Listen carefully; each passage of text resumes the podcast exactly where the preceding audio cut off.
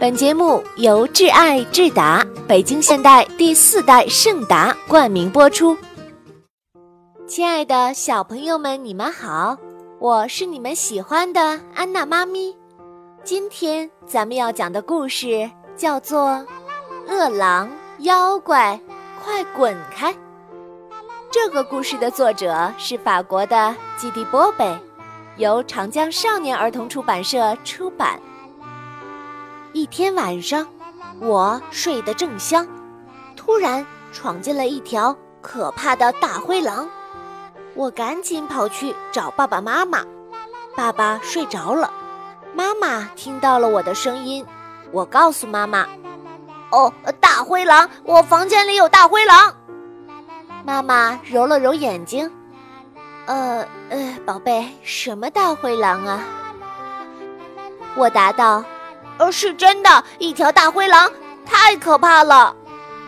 妈妈笑了笑，掀开被子对我说：“来吧，艾洛伊，快睡下，嘘，别出声。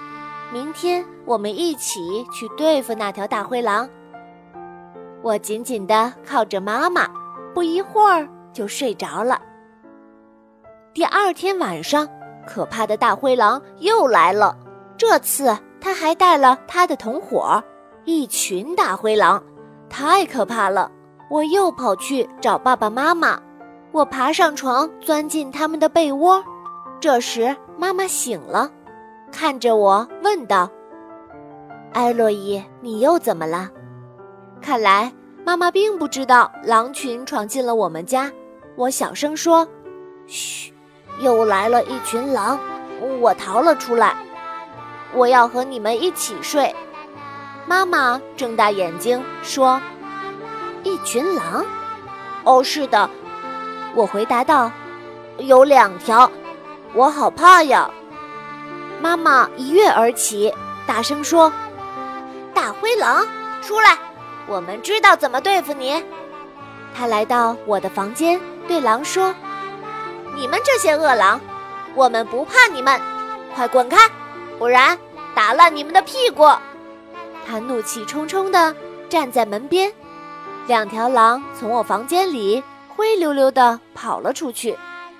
妈妈把我抱起来放到床上，用暖和的羽绒被盖住我，温柔地说：“晚安，我的小宝贝。”第二天上学的路上，妈妈告诉我，狼再来的话，就这样对付他们。一边张开手臂威胁他们，一边说：“大恶狼，我可不怕你们。”然后一下子把两手合拢，说：“恶狼，快滚开！”只要这样做，那些狼一定会乖乖的溜掉的。那天晚上，我的房间里不再有狼，可我看到了一个大妖怪。我赶忙救出了小猫咪、大灰兔。还有我的斑点狗，飞快地从床上逃了下来。我又钻进了爸妈的被窝，爸爸依旧睡着，妈妈坐了起来。她说：“怎么，狼又来了？”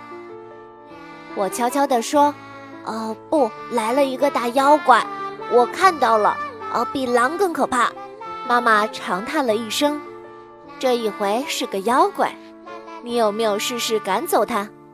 我结结巴巴地说：“哦，呃，是，呃，呃，我想没有。哦，我我对他说我不怕你，可我不知道他有没有听懂。”妈妈起了床，走，我们去打跑那个妖怪。他从厨房的壁柜里拿出了扫帚，递了个毛巾给我。我跟在妈妈身后跑得飞快。